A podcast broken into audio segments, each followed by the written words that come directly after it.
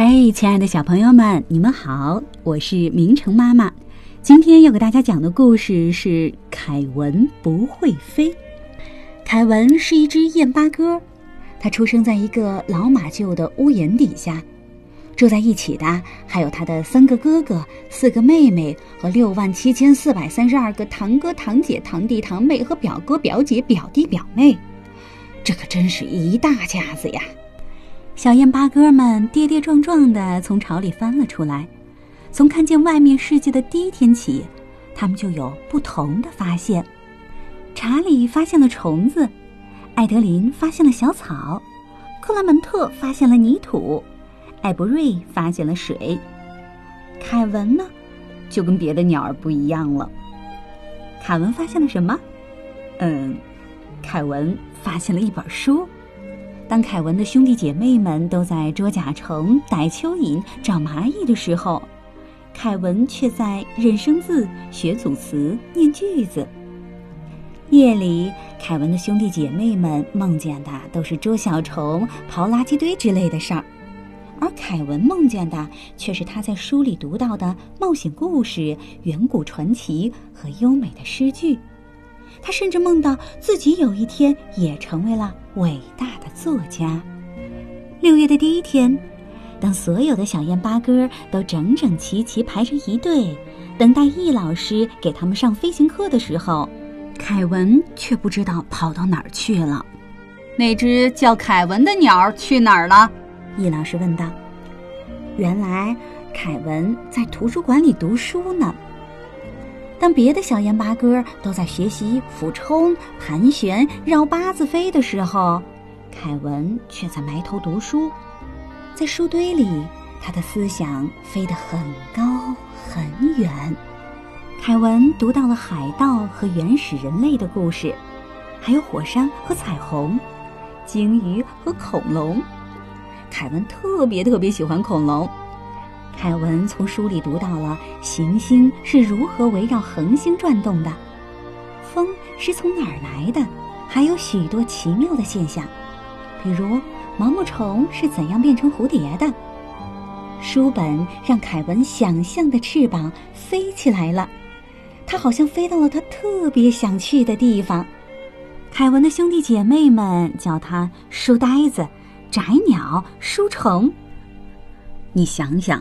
如果你是一只吃虫的鸟儿，却被人叫做虫，那该多么郁闷！凯文抖抖羽毛，自言自语道：“天哪，这些冷嘲热讽真是太伤害我了。”然后他摇摇摆摆地走回了图书馆，这是唯一让他快乐的地方。就这样，整个夏天，凯文都泡在图书馆里。读呀，学呀，用他小小的燕八哥的脑袋，用尽所有的力气，一点一点的吸收知识。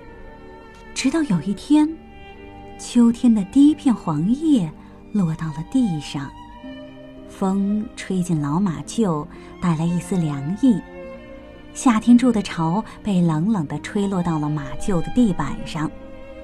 燕八哥们该去南方过冬了。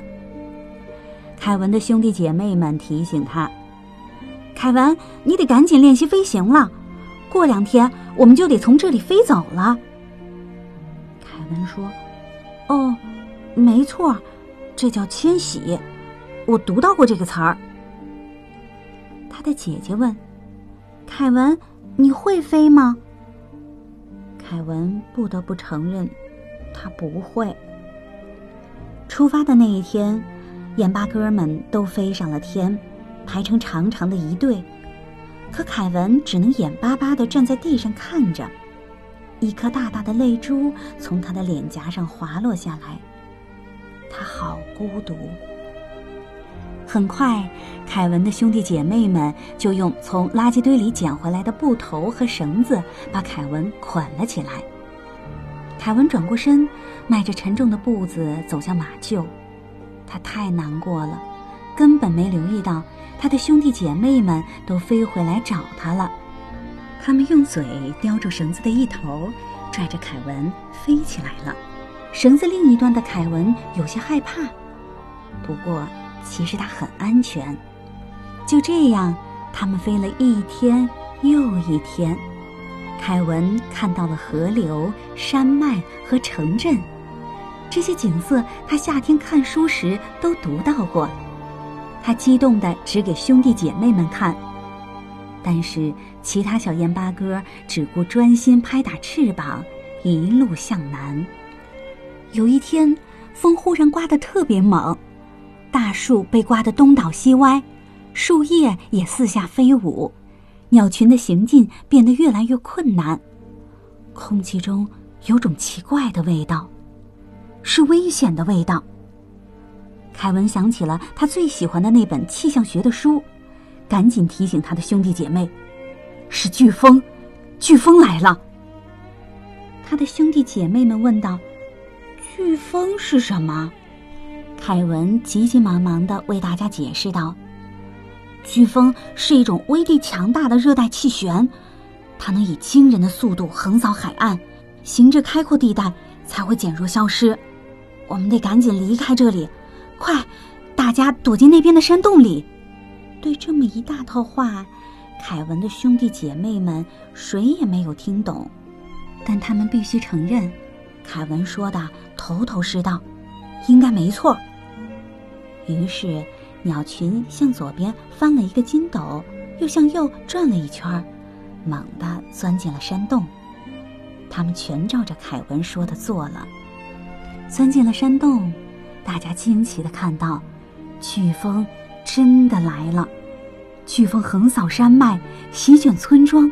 所到之处，电闪雷鸣，飞沙走石，一片狼藉。这跟凯文先前描述的情形一模一样。眼巴哥一家子全聚在山洞里，望着这一切，又是害怕，又是惊叹。终于，风暴过去了，太阳高高的照耀着，燕八哥们从山洞里钻了出来。他们安然无恙，这都是凯文的功劳。大家为了不起的凯文举办了一场盛大的庆祝宴会。他们吃着肥美香甜的毛毛虫和松脆美味的甲壳虫，他们翩翩起舞，他们把凯文拯救大家的事儿变成歌来唱，他们用橡果壳做的杯子盛满清凉的山泉水，向凯文举杯致敬。凯文实在太高兴了，他发自内心的感到快乐。他跳呀蹦呀，扑棱着自己的翅膀，扑啦啦扑啦啦。所有的燕八哥都惊奇的看着他。凯文，你会飞了！他们欢呼起来。凯文这只全世界最开心的燕八哥，啾啾的叫起来：“天哪，我会飞了！真的！”我一直都相信我能飞，于是燕八哥们继续向南方飞去，每只燕八哥都笑得很开心，尤其是凯文。好了，亲爱的小朋友们，故事讲完了。如果你喜欢听我们的故事，记得在喜马拉雅 APP 上订阅明成的睡前故事屋，我们在这儿等着你哦。